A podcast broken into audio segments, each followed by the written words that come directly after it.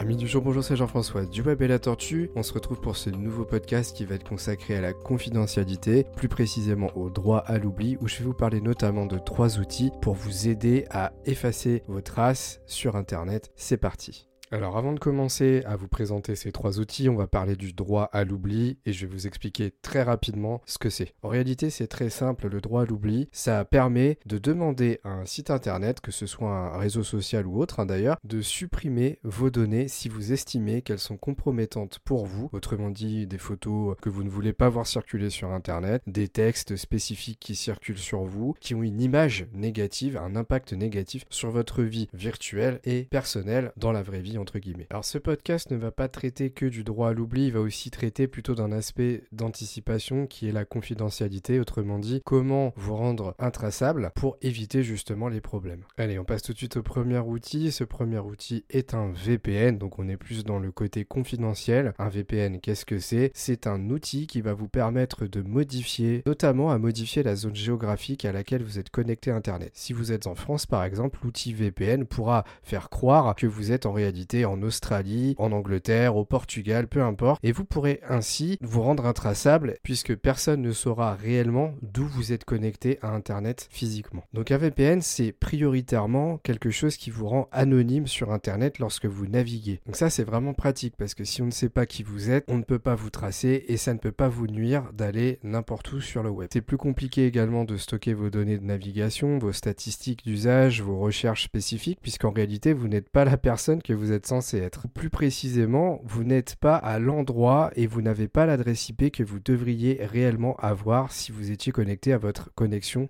habituelle. Alors un VPN, c'est aussi utilisé pour différentes choses, notamment accéder à du contenu en avant-première qui par exemple est diffusé aux États-Unis ou dans d'autres zones géographiques que celles où l'on se trouve.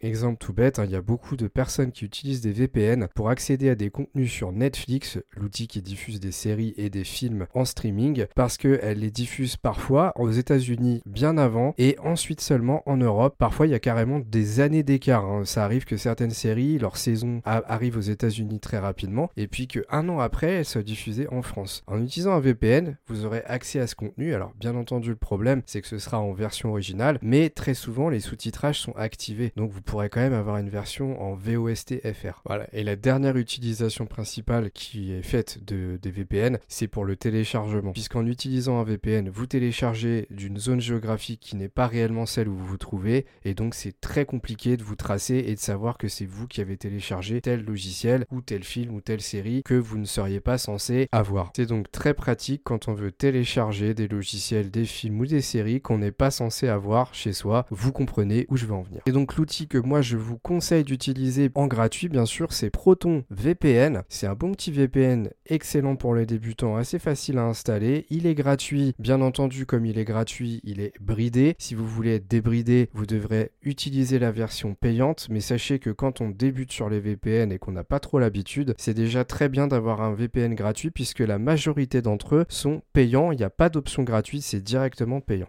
En tout cas, je vous mettrai un lien dans le descriptif de ce podcast pour aller le télécharger, ou plutôt vous inscrire puis le télécharger directement sur le site. Passons maintenant à un autre outil en lien avec la confidentialité. Celui-ci va vous permettre de générer une fausse identité virtuelle.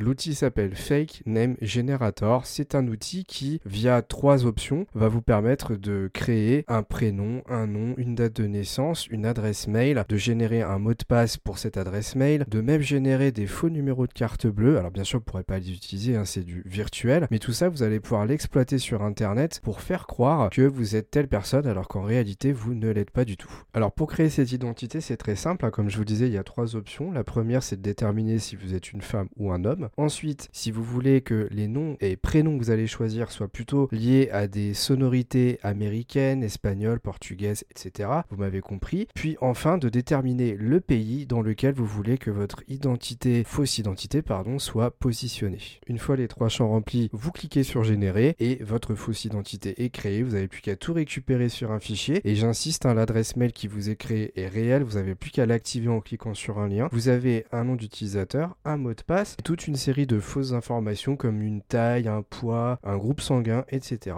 qui vous sont générés. Et donc ça, ça va vous permettre de constituer un faux compte. Par exemple, si vous allez sur Facebook qui vous demande plein d'informations, bah, vous allez pouvoir utiliser ce petit fichier qui vous a été généré pour remplir les informations que Facebook vous demande par exemple. J'oubliais de préciser que cet outil est entièrement gratuit et comme pour le premier, je vous mettrai le lien dans la description de ce podcast pour que vous puissiez y accéder. Allez, cette fois-ci, on passe plutôt sur un outil droit à l'oubli, autrement dit, déjà des données mais je veux les retirer. Et là, on va parler d'un logiciel ou plutôt d'un annuaire qui va vous permettre de vous expliquer comment supprimer vos comptes sur euh, les plateformes telles que Facebook, euh, par exemple sur toute une série de boîtes mail, de réseaux sociaux, de logiciels, plateformes en ligne pour lesquels plutôt c'est compliqué de supprimer son compte. La plateforme s'appelle Just Delete Me. C'est un annuaire sur lequel vous allez retrouver la majorité des plateformes connues, par exemple Facebook, Pinterest, Twitter, Netflix, etc. Vous avez une barre de recherche qui se trouve tout en haut. Vous saisissez le nom du logiciel de la plateforme sur laquelle vous voulez apprendre comment supprimer votre compte. Le site, s'il vous le retrouve, l'affiche dans les résultats de recherche. Et là, vous allez voir un code couleur qui va déterminer le niveau de difficulté pour supprimer le compte. Il est même affiché sur le site que certains comptes ne peuvent tout simplement pas être supprimés et le code couleur est noir. J'espère que ce ne sera pas votre cas si vous voulez vous en servir. Donc on a quatre niveaux de difficulté, facile, moyen, difficile, impossible, la couleur noire dont je parlais juste avant. Ensuite, vous avez dans ce résultat une petite information qui vous explique ce que vous devez faire et ce qu'il est possible de faire. Et enfin, si vous cliquez sur le lien, le nom de la petite bulle Facebook, vous allez être dirigé instantanément vers la page la plus adaptée pour supprimer votre compte. Et ce sera ça pour tous les sites qui sont répertoriés sur l'annuaire. C'est super pratique et sachez que pour Google Chrome, on a une extension qui peut s'installer sur le navigateur et qui permet,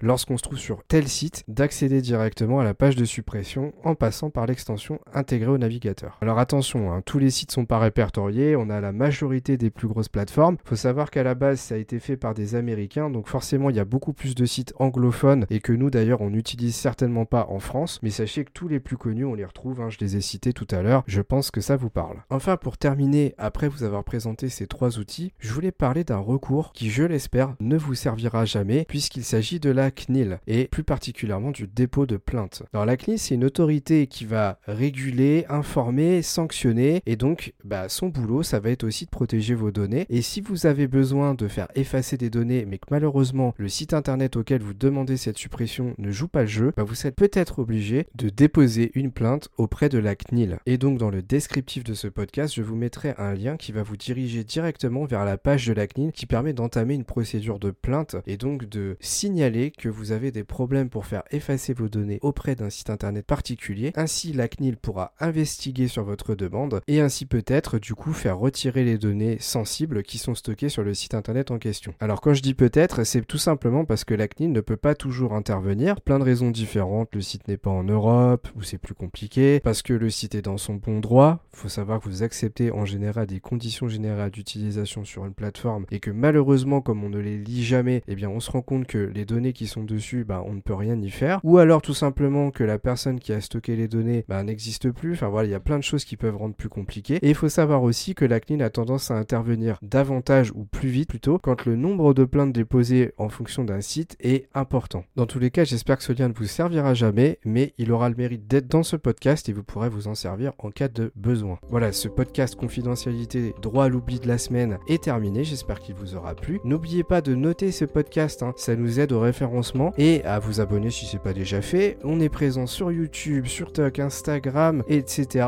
Donc n'oubliez pas d'aller vous abonner également sur ces différents réseaux. Merci de votre écoute et à la semaine prochaine pour un podcast du web et la tortue.